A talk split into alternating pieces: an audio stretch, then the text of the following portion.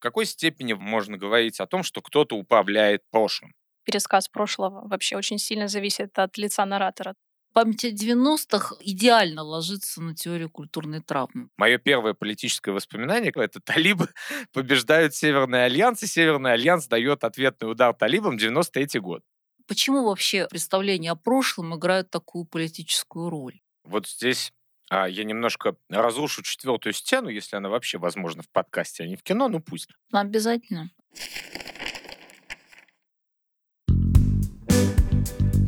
Сегодня мы с Ольгой Юрьевной Малиновой обсуждаем тему, начало которой еще в прошлом столетии было положено попыткой понять и объяснить катастрофический опыт всего 20 века.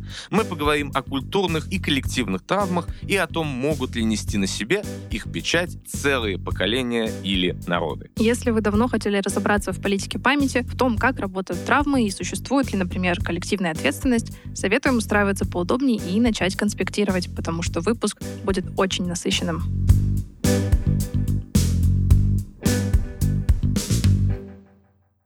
У нас сегодня в студии очень интересный гость Ольга Юрьевна Малинова, доктор философских наук, профессор НИУВШ и главный научный сотрудник отдела политической науки в ИНИОН РАН. А Ольга Юрьевна занимается исследованиями в области политики памяти и символической политики. Здравствуйте, Ольга Юрьевна. Здравствуйте, коллеги. Ольга Юрьевна, с вашего позволения мы начнем прямо вот с места в карьеру и поставим вопрос ребром. Широко известна фраза про то, что тот, кто управляет прошлым, управляет будущим, кто управляет настоящим, тот управляет прошлым. Это Джордж Оруэлл, если мне не изменяет память, ну или настоящее имя Эрик Артур Блэр, но это не важно. Скажите, с точки зрения политической науки, социальных наук, в какой степени вообще можно говорить о том, что кто-то управляет прошлым? Начнем с того, что прошлое, чем можно управлять, это социальные проекции прошлого в настоящем. И в такой междисциплинарной области исследований, которая называется исследование памяти, Memory Studies, а, со времен отцов-основателей, а отцов-основателем мы считаем Мариса Хальбакса, социолога французского, а, со времен Хальбвакса в общем-то, речь идет о двух разных форматах э, презентации прошлого в настоящем. Один формат — это история.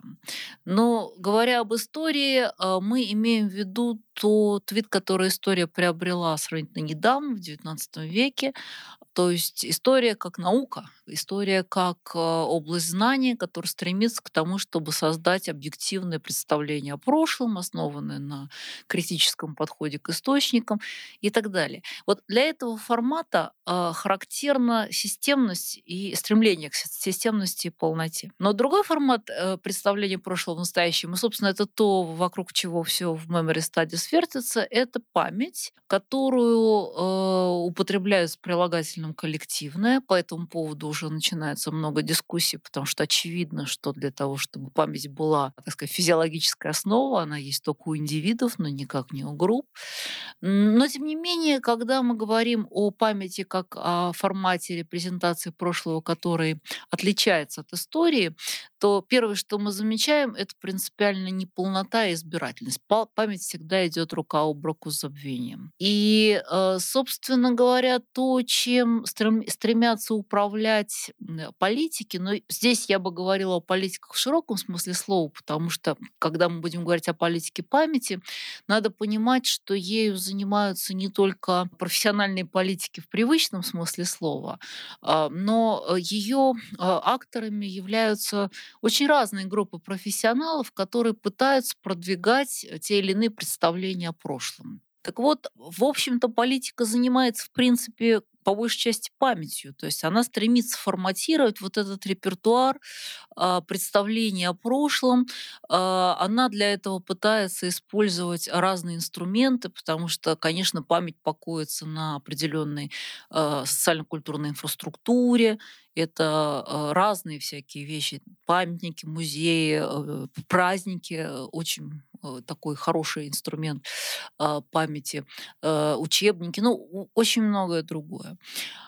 А, и, а, в общем-то, еще одна вещь, которую мы обнаруживаем, когда говорим о памяти, заключается в том, что в современных обществах память всегда гетерогенна. В силу того, что общество состоит из разных групп, э, группы одно и то же прошлое могут помнить по-разному. Но при этом, конечно, было бы неправильно сказать, что политика совсем не интересуется историей. И мы знаем такие э, случаи, когда, э, с одной стороны, происходят какие-то манипуляции манипуляции источниками для того, чтобы продвинуть какой-то миф. Когда политики всерьез начинают интересоваться тем, как преподносится история, когда политики начинают редактировать учебники и делать много разное другое. Или спорить с учителями о причинах Пугачевского восстания. Дополним мы это небольшим анекдотичным эпизодом из реальной жизни. Вне зависимости от того, говорим мы об истории или о памяти, а остаются ли тогда в этом манипулятивном да, поле или поле интервенции, вмешательства различных политических акторов вообще хоть какие-то крупицы знания? Есть какая-то надежда воспринимать некие объективные данные о прошлом вот вне задаваемых нарративов, мифологий. Я помню, что у Алексея Ильича Миллера было развлечение между политикой памяти, исторической политикой. Да, вот Посреди всего этого, между этой Сциллой и Харибдой, мы можем отыскать некие знания, чтобы на них, прости господи, опереться? Да, конечно, а, потому что историю как науку никто не отменял. И по большому счету преподавание истории в школе и в ВУЗе, оно, по идее, знакомит э, учащихся вот э, с этой систематической, так сказать, систематическими представлениями о прошлом, которые опираются на источники. Другое дело, что, конечно же, э, и историческое знание, оно не является чем-то таким объективно безусловным. Оно э, тоже опирается на представления историков а, а, и то, каким образом история пишется всегда всегда связано с настоящим, с какими-то перспективами настоящего. История может быть идеологизирована. Но я бы просто тут провела грань между двумя разными, на самом деле, вещами.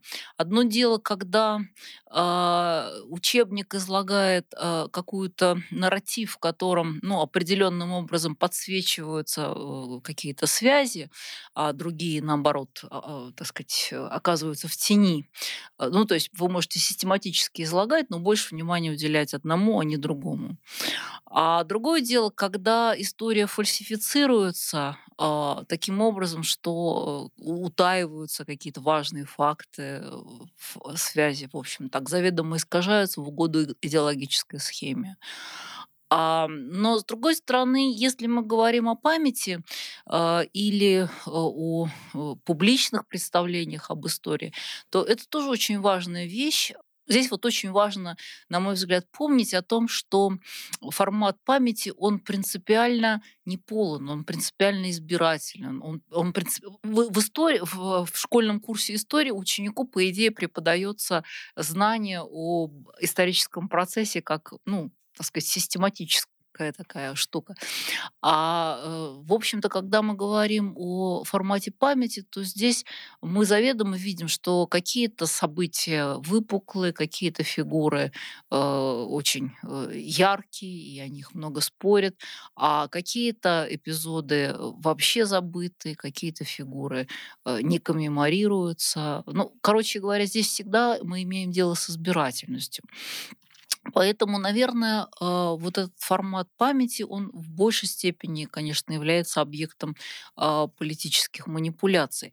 Но э, это, наверное, и само по себе не случайно так. Почему вообще представления о прошлом играют такую политическую роль? Дело в том, что современному человеку, человеку эпохи модерна, свойственно перспективное мышление, связывающее прошлое, настоящее и будущее. Тот способ, которым мы вообще думаем о социальной жизни. Поэтому вот эта картина, связывающая прошлое, настоящее и будущее, это, это такой очень принципиальный алгоритм нашего мышления о мире, в котором мы живем.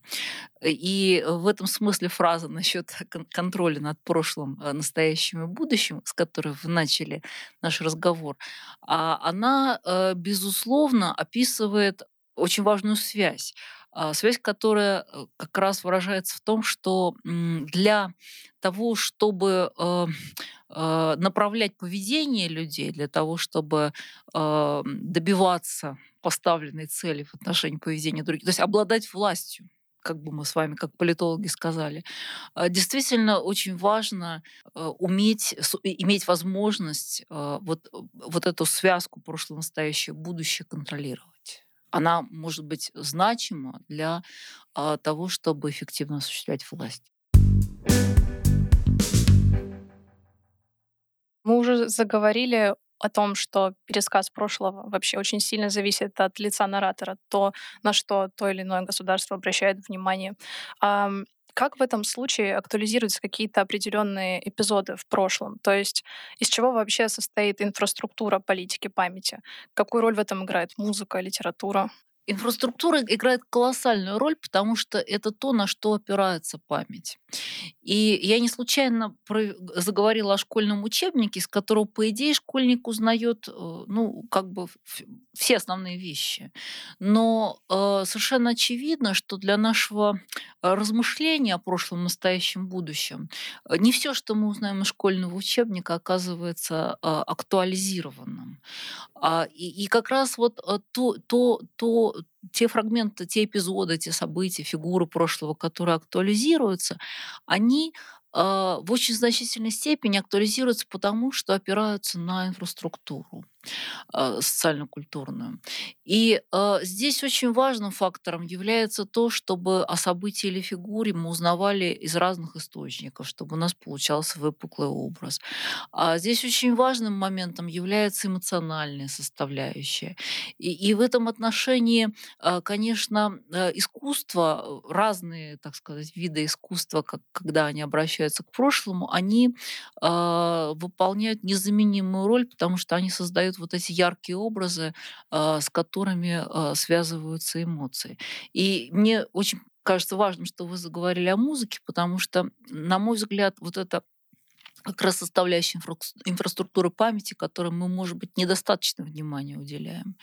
Я, когда со студентами веду э, занятия, у нас есть такая тема, когда мы говорим о праздниках, одно из моих заданий э, попытаться вспомнить, э, есть ли для этого праздника песни.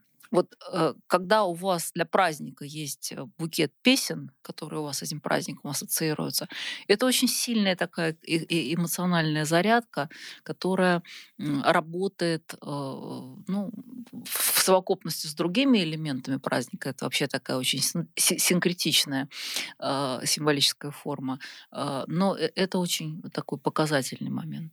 А можно вот в развитии сюжета относительно инфраструктуры, и музыки, и праздников а мы наблюдаем, я думаю, что это в принципе не секрет, я никому не открою Америки, даже из слушателей, да, в последнее время, в том числе в России, различные эксперименты в отношении появления новых элементов этой инфраструктуры, да, памяти о прошлом, памяти о будущем невозможно простить, это второй. У нас появились там День народного единства, День семьи, любви и верности, с, на мой взгляд, очень специфически выбранный в истории, но тем не менее. Когда такие новые элементы инфраструктуры, простите за катахизу, не взлетают, не работают, не воспринимаются, это проблема того, что плохо э, выглядит прагматика построения, да, то есть что-то на уровне организации напортачили, или это проблема неправильного восприятия ключевых, там, не знаю, социально-психологических паттернов населения? Как вы думаете? Это может быть и то, и другое. И здесь э, я должна сказать, что если мы говорим о праздниках, история про Петра Февронию — это немножко другая история с точки зрения э, формальной, потому что это не праздник. Праздник — это то, что в Трудовом кодексе закреплено, является а, праздничным нерабочим днем. Так вот, если говорить об опыте учреждения праздников после распада Советского Союза, а, то а, все эти опыты оказались по большому счету неудачными. Но на мой взгляд, здесь как э, определенная, так сказать, роль играла, играли поводы, потому что а, для того, чтобы получить вот этот эмоциональный резонанс э, конечно, э, выбранный повод имеет значение. И в этом отношении День народного единства – это очевидно неправильный выбор, потому что для праздника было выбрано событие, которое ну, не было актуализировано до того момента, как из него решили сделать праздник.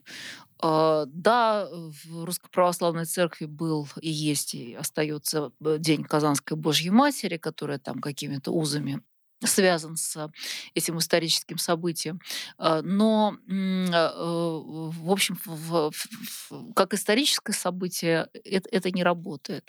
Семантика этого исторического события тоже получается такая неоднозначная. А, конечно, контекст менялся, и сейчас уже, наверное, эта семантика как-то более э, э, понятным образом будет звучать, но тем не менее. Но немаловажным моментом моментом является и то, что для того, чтобы у вас э, праздник как инструмент, ну, как и другие, на самом деле, изобретаемые вами элементы репертуара, начал работать, э, с ним надо работать. А, то есть праздник не э, начинает играть сам по себе. И в этом смысле очень, очень показательно сопоставить опыт большевиков и опыт постсоветской элиты. И в 90-е, потому что в 90-е мы тоже изобретали праздники, и э, в нулевые.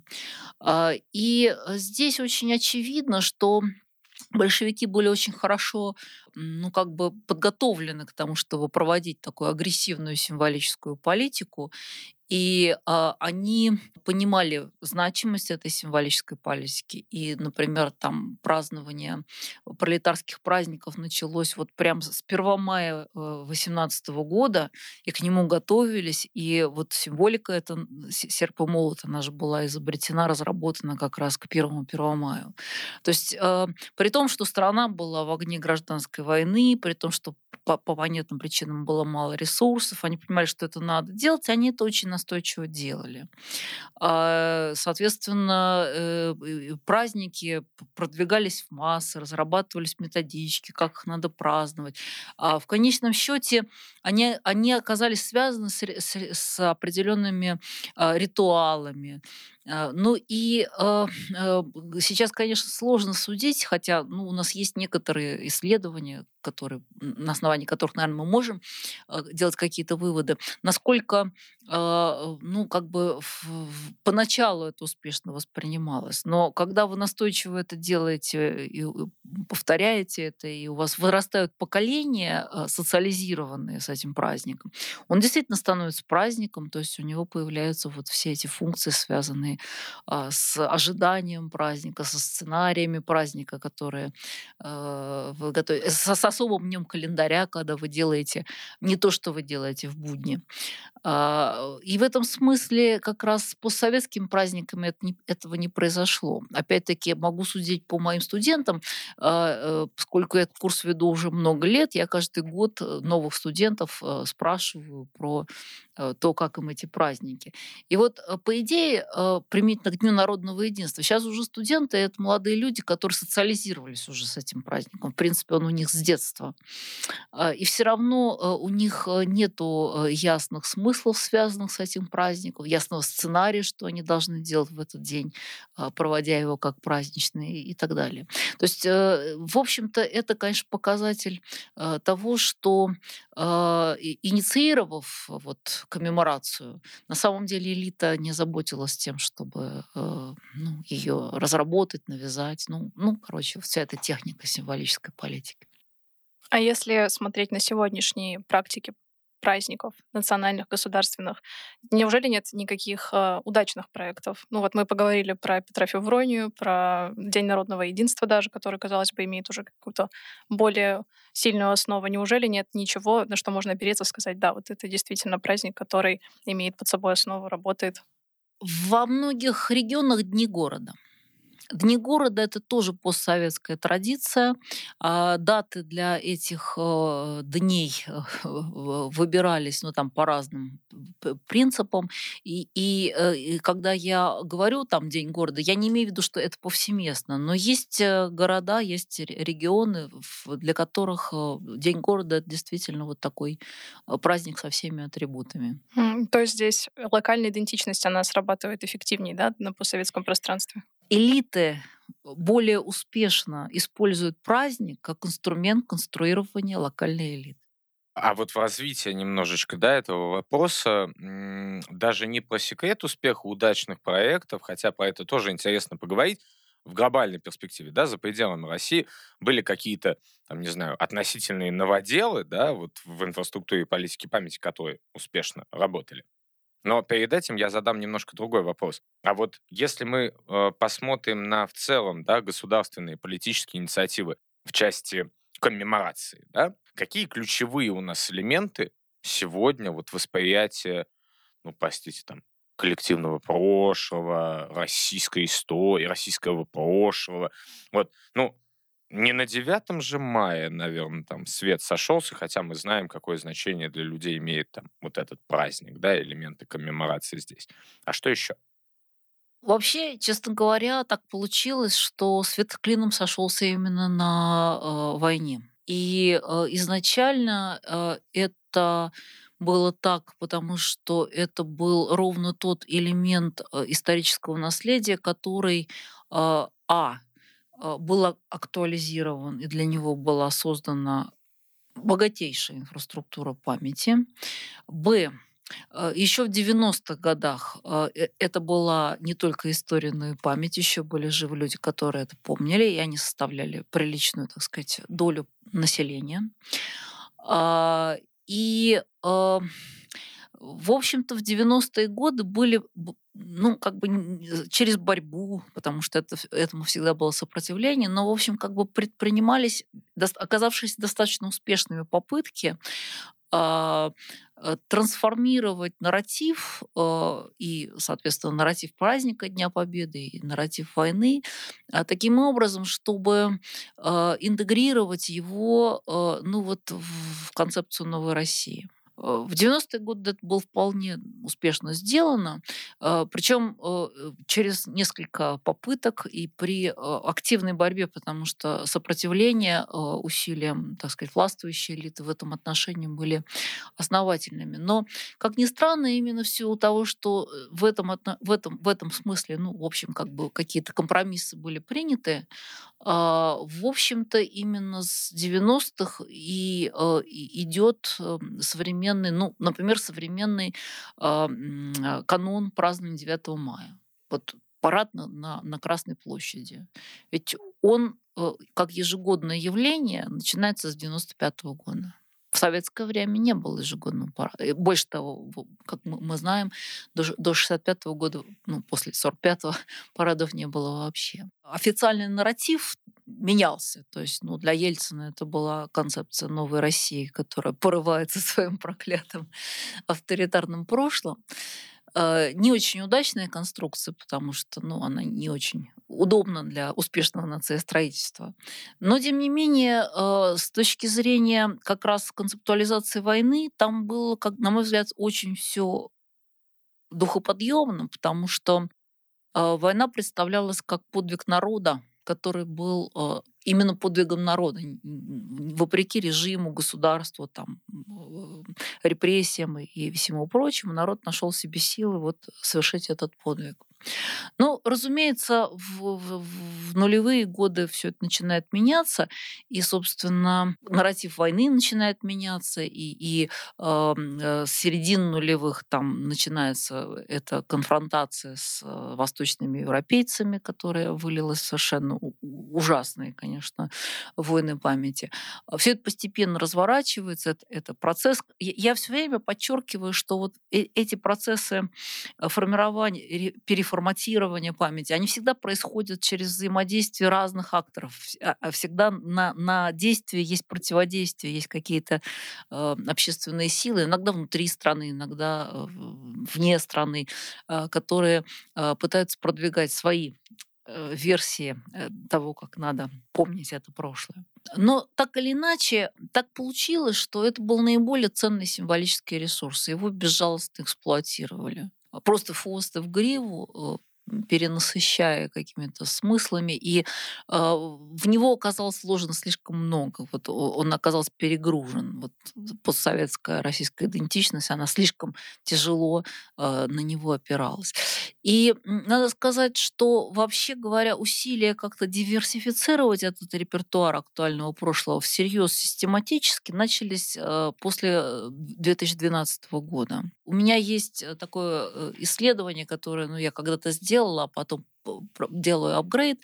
Э, на мой взгляд, это очень показательно. Есть такой жанр риторики официальных лиц памятная речь. Это речь, которая произносится, вот для которой темой основной является историческое событие. Ну и, в общем, я там за много-много лет слежу тематику памятных речей, с которыми выступают президенты. И это, на мой взгляд, очень такая показательная штука, потому что Э, ну, во-первых, а, э, у нас э, только очень недавно стали, стало дифференцироваться вот это прошлое, по поводу которого говорятся речи, по историческим периодам. При том, что советский период у нас самый дискуссионный, там больше всего таких трудных моментов, э, по поводу которых у нас идут горячие споры, э, именно он является центральным вот, э, с точки зрения этой коммеморативной, так сказать, политики. Ну, естественно, Великая Отечественная война э, там занимает львиную долю. Так вот, э, именно с 2012 года начинаются какие-то усилия, связанные с тем, чтобы э, как-то диверсифицировать этот репертуар.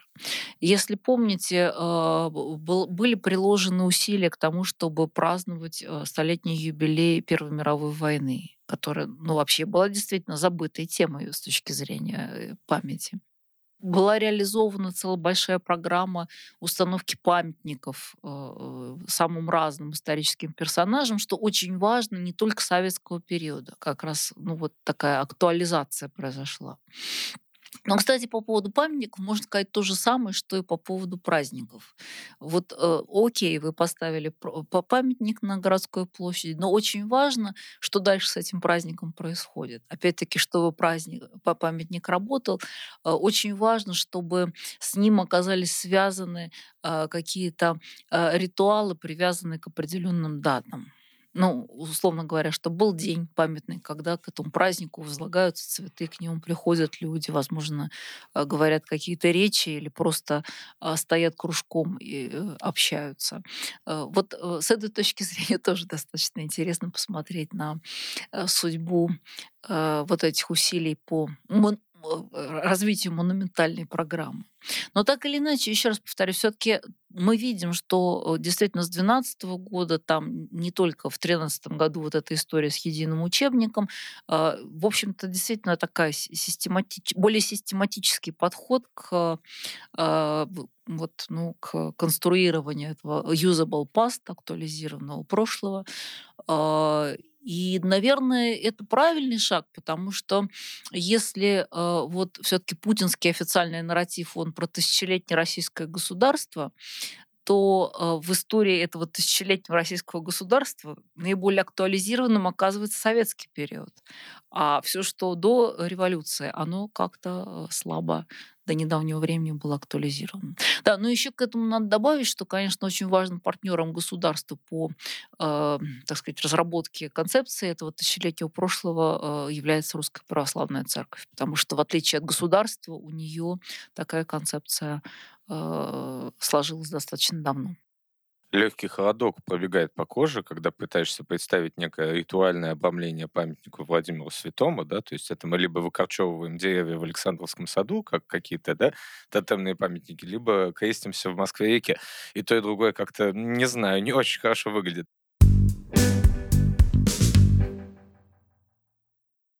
Хотел бы вернуться к вопросу о, может быть, практи- удачных практиках э, новой коммеморации, да, выстраивания новых элементов инфраструктуры. Может быть, есть какие-то ну, допустим, на постсоветском пространстве, уж, уж простите мне этот штамп, да, это клише относительно 15 новых государств, там в разных странах, может, были какие-то удачные новые праздники или э, мемориалификация каких-то героических деятелей прошлого, или Ну, знаете, на самом деле, э, я, наверное, не возьмусь говорить за постсоветское пространство, потому что здесь, наверное, самыми яркими э, примерами будет Украина. Но по понятным... Я, я, ну, я не специалист по Украине, сразу должна сказать. И не будучи специалистом, я не возьмусь, э, э, э так сказать, э, судить. Ежели же говорить о, о, вообще о 15, так сказать, бывших советских республиках, то здесь в качестве общего замечания я бы вот что сказала. Действительно, после того, как мы получили 15 независимых государств, все пытаются строить свою идентичность, все выстраивают какие-то, так сказать, э, нарративы э, своего прошлого, для того, чтобы подкрепить эти новые государственные истории. Но между Российской Федерацией и другими бывшими советскими республиками, на самом деле в этом отношении, как мне представляется, Э, есть одна большая принципиальная разница. Она заключается в том, что а, для 14 бывших советских республик а, это, безусловно, проект строительства нации, и вопрос о том, какую нацию мы строим, не возникает. То есть вопрос только в том, как вырезать историю этой нации из общей истории империи. Ну и, в общем-то, это задача, которая, в общем, худо-бедно как правило, неплохо решается. Гораздо сложнее решить э, аналогичную историю для Российской Федерации, потому что это ядро империи, это э, в этническом отношении конфессиональном много, сложное многосоставное государство. И э, у нас, э, конечно, с 90-х годов до, до, до нашего времени э, были и остаются довольно большие проблемы с э, выкраиванием вот этого исторического прошлого э, Российской Федерации из истории Российской империи. Э, на мой взгляд, абсолютно трагические в некоторых случаях. Трагические сложности.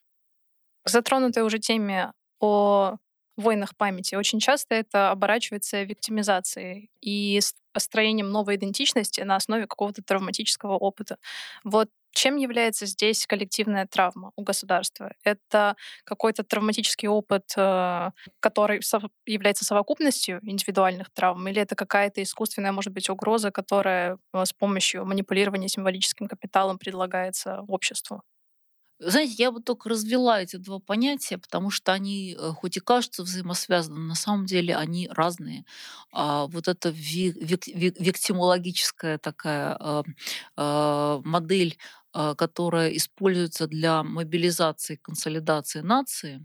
И действительно мы э, в 21 веке видим а, довольно активное распространение этой модели, а, когда, ну, в общем, действительно национальный нарратив строится на противопоставлении нас другому, тому другому, который является нашим обидчиком. Ну и, в общем, по понятным причинам это конструкция, которая имеет большой потенциал на предмет сплачивания э, и мобилизации. Что касается коллективной травмы, это, на мой взгляд, немножко все-таки самостоятельное понятие. И здесь мы имеем дело с метафорой, неправильный перенос которой мешает адекватно анализировать ситуацию. Я поясню, что я имею в виду.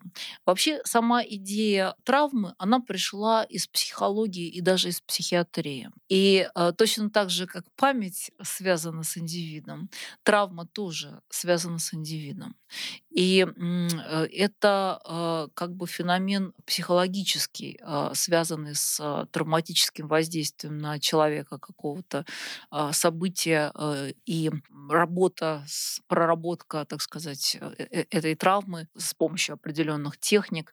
Ну, это определенный такой процесс. Все это метафорически переносится на группу. И, в общем, этот перенос, он не всегда удачен. Поэтому я лично всегда, когда студенты, опять-таки, хотят работать с этим модным понятием, их э, переспрашиваю, что они под этим хотят иметь в виду. И, на мой взгляд, наиболее продуктивным подходом к теме травмы в памяти э, является подход, который был предложен э, американскими социологами Джеффри Александром, ну и его коллегами, э, которые предлагают говорить о культурной травме. Культурная травма– это социальный конструкт, который э, формируется, возникает с помощью определенных социальных технологий. Технологии, которые мы можем увидеть. Мы можем видеть, как э, конструируется травма, как определенный истори- э, опыт прошлого в дискурсе представляется в качестве травмы, как, как формируется нарратив этой травмы. Мы можем видеть, э, как этот нарратив функционирует, как, как с его помощью происходят определенные социальные ну, так сказать, манипуляции. А все это вещи, которые мы можем наблюдать. И э, в таком плане, мне кажется, это, э, это продуктивно. Если же э, о, о травме говорят политические акторы, то с большой долей вероятности, а, а, ну, в данном случае они, они как раз занимаются вот этой самой манипуляцией и э, конструированием.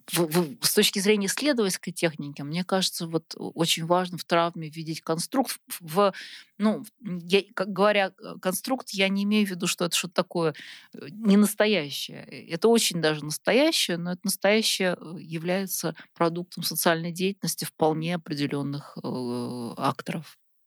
Ольга Юрьевна, вот здесь а, я немножко разрушу четвертую стену, если она вообще возможна в подкасте, а не в кино, ну пусть. У меня был вопрос, э, связанный с э, тем, что вы обозначили, да, как культурная травма, конструкт, все это, да, понятно. Но я немножко перескочу в своем скрипте, в голове содержащемся, к вопросу, который, на мой взгляд, некую дистанцию, да, некое развлечение между коллективной травмой и культурной, на мой взгляд, я могу ошибаться, безусловно, но эту стеночку разрушает, эту дистанцию сокращает. Это, прости господи, 90-е, да, то есть, объясню. Сегодня, когда мы наблюдаем некое возвращение, да, к очень специфическому припоминанию 90-х годов. Если получится, я об этом тоже в дальнейшем как-то скажу, потому что тоже уделил этому некоторое внимание в последние месяцы. Но это, с одной стороны, вот этот возвращенный конструкт культурной травмы, да, посмотрите, что у нас было и чего мы с этих времен достигли, да, помните, что мы для вас сделали и так далее. А с другой стороны, это, с одной стороны, индивидуальные травмы, но колоссального количества людей, у которых эти воспоминания еще живы. То есть это может ли это так быть, что это одновременно и вполне реальная коллективная травма, да, и при этом возвращенная и опирающаяся, смыкающаяся с ней культурная травма как конструкт? Вообще память о 90-х э, идеально ложится на теорию культурной травмы, просто идеально. А то, о чем вы говорите как об индивидуальной травме, а, э, на самом деле э, это травматический опыт. Как раз теория культурной травмы говорит, что не всякий травматический опыт а, развивается в культурную травму. Для того, чтобы ваш индивидуальный травматический опыт был осмыслен как а, культурная травма, а, нужны определенные символические, так сказать, усилия, нужен определенный язык, общественный язык, нужно определенное проговаривание, нужна возможность делиться с другими людьми этим опытом, проговаривая его именно как травму. И э, как раз э, в случае с 90-ми э, мы можем просто очень выпукло проследить все компоненты этого процесса. Я, как, наверное, знаете, тоже занимаюсь как раз памятью о 90-х, и, и буквально сегодня вот заканчивала текст на в котором я пытаюсь анализировать э, то, каким образом память о 90-х э, обсуждается в медиа э, после 24 февраля. Но до этого я довольно много занималась э, вообще конструированием памяти о 90-х, прежде всего в дискурсах политиков э, с нулевых годов.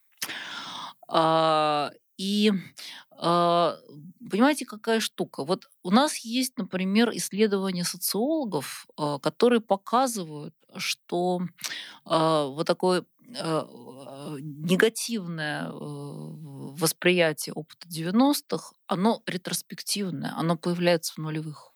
Э, опросы 90-х не дают таких э, оценок. Вот в тот момент, когда людям было плохо, они думали о своей жизни а, и оценивали, так сказать, свое счастье и благополучие более позитивно, чем они стали это делать ретроспективно. А, у нас есть э, замечательное клише «лихие 90-е», И есть э, исследование лингвиста Анастасии Бончас-Маловской э, «Эпитеты времени». Она на большом корпусе текстов, есть такой национальный корпус русского языка, смотрела э, эпитеты, с которыми десятилетия употребляются. И э, на этом корпусе она смогла отследить, что вот эта фраза, она появляется в середине 2000-х, нулевых, и когда она появляется, она очень быстро вытесняет другие эпитеты. То есть вот если человек говорит нулевые, у него всплывает вот это вот э, клише э, лихие. Э, э, то есть на уровне языка тоже мы вот как бы видим, что это ретроспективная конструкция, которая возникает, когда 90-е уже закончились и прошло некоторое время. И вот, конечно же, в этом смысле политический дискурс, который конструировал э, оппозицию лихие 90-е, э, стабильные нулевые, э, сыграл в этом очень немалую роль. У меня большое исследование посвящено дискурсу Путина, в котором я делала то, что исследователи дискурса обычно не делают, потому что я брала просто все тексты. Вот я, я проделала титаническую работу. Я взяла все тексты, в которых было упоминание 90-х, я все это закодировала, обсчитала. И э, это дало очень интересное наблюдение. Ну, во-первых, э, это обнаружило, что э, тема 90-х была для Путина очень важный с самого начала. Вот просто с его прихода в кресло президента в качестве ИО после 30, ну, 31 декабря 1999 года а, и, и, и, и, и всегда, вплоть до 24 февраля а, этого года. А, соответственно, у него а, а, очень много а, конструкций, в которых отсылки к опыту 90-х являются аргументом. А, Причем, ну, естественно, что подавляющее большинство этих отсылок э, это негативные репрезентации 90-х. И еще такая э, любопытная штука, которая обнаружилась на моем исследовании. Я отдельно кодировала речи, которые, ну, очевидным образом произносились на основе писанного текста, и э, всякого рода диалоги ну, интервью, там, встреч с общественностью. А, а, ну, конечно, они, может быть, тоже не до конца спонтанны, но, по крайней мере, квази спонтанно. Там есть э, какая-то реакция на чужую мысль, и говорящий сам развивает свою идею. Так вот, оказалось, что э, если брать период с 2012 года, то львиная доля воспоминания о 90-х именно в этих квази-спонтанных выступлениях. И э, львиная доля из них негативна. То есть э, для Путина это очень важный способ аргументации, он ими очень глубоко усвоен. Вот. Но фантастика заключается в том, что после 24 февраля это все пропало. Напоминаем, что для каждого выпуска мы публикуем список полезной литературы, которую можно найти в описании эпизода. Возвращаясь и подтверждая во многом да, э, замечание Ольги Юрьевны, я одну цитату приведу, но потом, если позволите, вернусь немножко к моменту 90-х годов. Да, вот 2004 год, послание президента Федеральному собранию, да, как обсуждаются 90-е. С начала 90-х Россия прошла несколько этапов. Первый этап был связан с демонтажом прежней экономической системы. Второй этап был временем расчистки завалов. Крайне аккуратные, сдержанные выражения. Да? А 2013 в 90-е вообще все развалилось. Вообще все развалилось. Это из того же документа, да, то есть аналогичного. И очень интересная была цитата в 2019 году, когда вопрос задается политику по инфляцию, и он говорит, в 90-е была 200 и 300 процентов. И звучит очень интересно, на мой взгляд, реплика. Вы представляете, мы забыли уже просто все это, уже забыли, что это такое. Мне в этом видится вот очень такое эмоциональное, импровизационное высказывание, да, как вы смели забыть о том, что было. Но, а, если позволите, вот все-таки к моменту коллективной да, травмы, почему? А, уже упоминали психологию, даже психиатрию, да, и есть у нас, ну, разные исследователи по-разному считают механизмы вот такой психологической защиты, да, там регрессия, проекция, и э, как вы думаете, вот на этапе даже индивидуального представления россиян о происходящем вокруг, о происходящем в их жизни, не видим мы на самом деле в отношении даже не столько 90-х, сколько всех событий после 90-х, те же самые механизмы психологической защиты. Проекция, регрессия, да, когда мы там агрессируем и так далее. Обязательно. Конечно, э, память э, э, функционирует в том числе как защитный механизм блокируя воспоминания, которые нам кажутся неприятными. Но мне кажется, что все-таки говоря о 90-х, э, мы обнаруживаем очень такую бросающуюся в глаза избирательность памяти. Э, у нас недавно была экспедиция в Мурманск, и мы там брали много интервью, много общались. И э, в разных контекстах, в разных аудиториях, когда заходила речь о 90-х, нам почти каждый раз говорили примерно одно и то же. Да, это было кошмарное время, это был вообще ужас, ужас, ужас. И в качестве иллюстрации этого ужаса люди приводили а, в пример а, вот а, ту пору, когда исчезли продукты. Конечно, для Севера это была очень тяжелая проблема. Когда в магазинах было пусто, ничего невозможно было купить. И вот 90 ассоциируются с этим. Но я каждый раз задавала людям вопрос, а когда это было? Потому что 90 ассоциируется с тем кошмаром, который начался после распада Советского Союза. Это было до распада Советского Союза. Я могу э, даже усугубить этот пример. А опять-таки, как человек, часто общающийся с студентами, а, молодые ребята на меня смотрят и говорят, ну ведь в конце 90-х мы стояли на пороге развала. Я говорю, ребят, я, я, я не помню этого, вот честно, да, я прекрасно помню 99-й, 98-й. Мое первое политическое воспоминание, как бы странно это ни звучало, это талибы побеждают Северный Альянс, и Северный Альянс дает ответный удар талибам 93-й год, да мальчику Кириллу Телину 5 лет. Вот. Раннее погружение в политику. Но концовка 90-х, да, это не то же самое, что сейчас, да, там нам рисуется во многом как вот единый такой, да, мазок, широкий мазок лихих 90-х. Ну, это так в дополнение. Наверное. Мне кажется, еще более интересным даже не то, что вы забыли вещи, которые происходили уже в ваше время сознательной вашей памяти, сколько то, что ребята, которые родились вот в самом излете 90-х помнят события, которых они видеть просто не могли. То есть вот я разговариваю со сверстниками, иногда слышу аргументы типа «хочешь, чтобы было как в 90-е?» Я говорю, ну, ни вы, ни я не знаем, как это было. Но вот это тоже удивительно, как э, усваивается коллективная травма и становится частью культурного кода целой нации. Да, но, между прочим, сейчас э, очень интересная трансформация происходит а, с этой памятью. А, Кирилл говорил о том, что он тоже обратил на это внимание. А, дело в том, что вот в, в этом новом тревожном контексте, в котором мы оказались после 24 февраля, а, в контексте вот этого ожидания того, что будет с экономикой, того, что будет с социальной сферой, а, не грозит ли нам безработица и все такое прочее, а, актуализируется память о 90-х. И э, ну вот в частности, исследование, которое я сейчас заканчиваю, оно, э, это такой пилотный вариант, надо на самом деле э, ну, гораздо более основательный на разных материалах это исследовать. Но я для первого исследования взяла а, подборку публикаций медиа, ну вот за 6 месяцев. Ну, там разные, на самом деле, медиа, разные политической направленности, разного типа, а, массовые газеты, нишевые газеты. Ну, в общем, разные. А, но знаете, что характерно? Характерно то, что действительно как-то вот эта тема 90-х, она очень выпуклой стала в а, общественном дискурсе.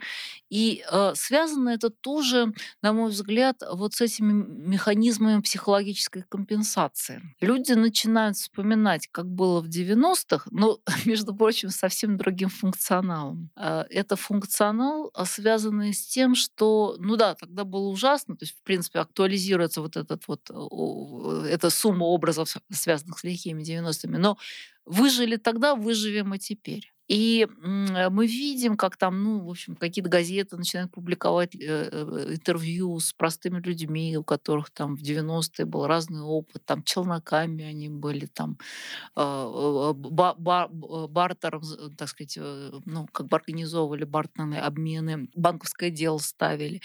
И, ну, люди начинают вспоминать, как это было. И, и, и вот сама тональность этого воспоминания, она выполняет такую терапевтическую функцию. Ну, то есть вот э, тогда же пережили, мы умеем это, мы можем это, мы можем это повторить, ничего страшного. А потом смотрите, на самом деле а, сейчас-то ведь не тогда, мы уже довольно далеко ушли. И тут вот всплывает вот эта тема, которую а, здесь э, э, как бы делюсь не своей мыслью, есть книга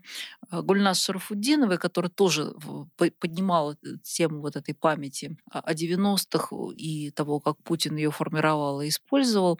И она высказала такую очень интересную мысль, что на самом деле вот такое фреймирование 90-х по принципу контраста в нулевых было в какой-то мере выбором, который Путин сделал. Потому что можно было фреймировать по-другому, можно было нарратив устроить по-другому и сказать, что да, ребята, 90-е были ужасное время, мы вам очень сочувствуем, а, но а, это было не напрасно. Вот мы строили, строили, наконец построили. И вот теперь, ну, то есть можно было э, подчеркивать линию преемственности э, позитивного, а не контраста между тем, что тогда было плохо, зато теперь очень хорошо.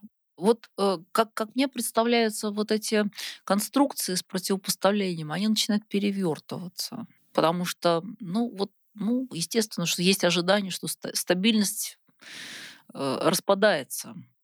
И, и в этом контексте вот сам этот нарратив о лихих 90-х, не переставая быть нарративом о лихих 90-х, потому что все равно вот в этих воспоминаниях как бы доминируют вот эти негативные образы, они оказываются э, как бы встроенными в другой нарратив.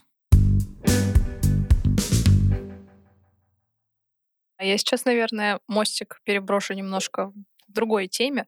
По ходу разговора уже стало ясно, что многие словосочетания, которые идут в комплекте с прилагательным «коллективное», они чаще всего конструкты.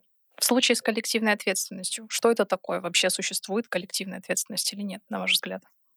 Ну, это действительно совсем другая тема. Она действительно большая тема в, в связи с памятью, потому что с тематикой памяти, потому что, конечно же, а, исследование памяти а, в Э, в значительной мере, ну, как бы это такой, такой важный, широко распространенное явление, которое а, заставляет э, как раз э, исследовать это на разном материале и сравнивать. А, явление трудного прошлого, которое... Ну, мы говорили о травме. В данном случае это э, особого рода трудность, трудность, связанная с тем, что мы имеем в прошлом, коллективном прошлом, прошлом группы, нации, э, какие-то события, которые э, сегодня мы оцениваем негативно, которые являются этически неблаговидными, которые, может быть, просто являются преступными, э, которые мы осуждаем. Э, соответственно, события связаны с массовым насилием, жертвам которого мы сочувствуем. И вот э, как с этим быть? Как это встраивать в национальный нарратив? Как, как быть с этим прошлым? Соответственно, вот эта тема коллективной ответственности, она существует в связи с вот этим феноменом а, проработки. не, проработка не обязательно. Э, проработка это один из вариантов того, что с, с, этим можно делать. Но вот как быть с этим трудным прошлым? Мы о нем знаем, мы, как бы мы о нем помним, забыть его мы не можем. А, но и гордиться им мы не можем. А, в общем-то, те конструкции прошлого, те нарративы а, о прошлом, на которые опираются национальные идентичности, они ну, в общем, они как бы опираются на определенные типы прошлого. И наиболее такая удобная конструкция это славное прошлое, прошлое, которым мы можем гордиться. И, кстати, виктимность, о которой вы упомянули, это э, более э, современная, действительно более свежая, более недавняя, но тоже такая модельная конструкция. Э, вот. Но вот, вот это трудное прошлое, с ним действительно э, Э, сложно, и э, у нас есть разные модели э, работы с этим. Ну, есть там опыт ФРГ, собственно, из арсенала которого идет эта дискуссия про коллективную ответственность. Но, но есть, например, опыт Испании, в которой ну, проработка трудного прошлого да, была отложена. Ну и, в общем, разные, так сказать, есть модели. У меня, если позволите, был бы, наверное, уже заключительный вопрос, но он немножко разветвляется. Я плохой человек, я люблю болтать, извините. И у меня есть там маленький вопрос и большой, как у ежа и лисицы. Мы с какого начнем, Ольга Юрьевна, с маленького или с большого? Давайте с большого. Давайте с большого. А неблагодарный такой вопрос прогнозного плана. Как вы думаете, вот в неком обозримом будущем какие тренды в политике памяти нас могут ждать? Ну, максимально общо, если это возможно. Это действительно очень трудный вопрос. Он трудный, а, потому что а, мы а, совершенно очевидным образом вступили в переломную полосу. И, в общем-то, проживание этой полосы будет требовать довольно радикального переосмысления, реинтерпретации разных эпизодов, разных элементов вот этого нарратива коллективного прошлого. И, собственно говоря, то, как это будет происходить, будет зависеть от того, каким образом мы будем выходить из этой полосы турбулентности. Сейчас мы находимся в той точке, когда э, крайне сложно строить какие-либо прогнозы. Ну, кроме прогноза о том, что изменения будут и, по всей видимости, да, очень серьезные. И, и, и, мы, и мы не знаем, э, э, потому что э, это, это зависит вот от политических исходов. И Второй маленький вопрос, ним, наверное, да, как-то заканчивает. Мы много времени уделили, да, много внимания уделили 90-м годам. Такой вопрос сугубо гипотетического толка. Может ли так случиться, что в памяти о 90-х, в отношении к 90-м, при всем сохранении да, концепта лихих и так далее, произойдет все-таки определенный переворот на 180 градусов, условно говоря, связанный с тем, что тогда некоторое, допустим, взаимодействие с миром, да, с партнерами, там, с Западом открытым и так далее, выстраивалось несколько в ином формате, да, то есть у нас много чего появлялось, условно говоря, в стране. Да, мы многие жертвы перенесли, травмы, индивидуальные я имею в виду.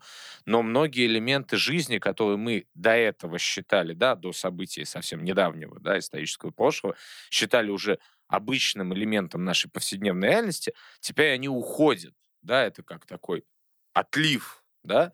Не может ли сформироваться такой парадоксальный контраст, да, совершенно другое воспоминание о 90-х годах? Может быть, более позитивное?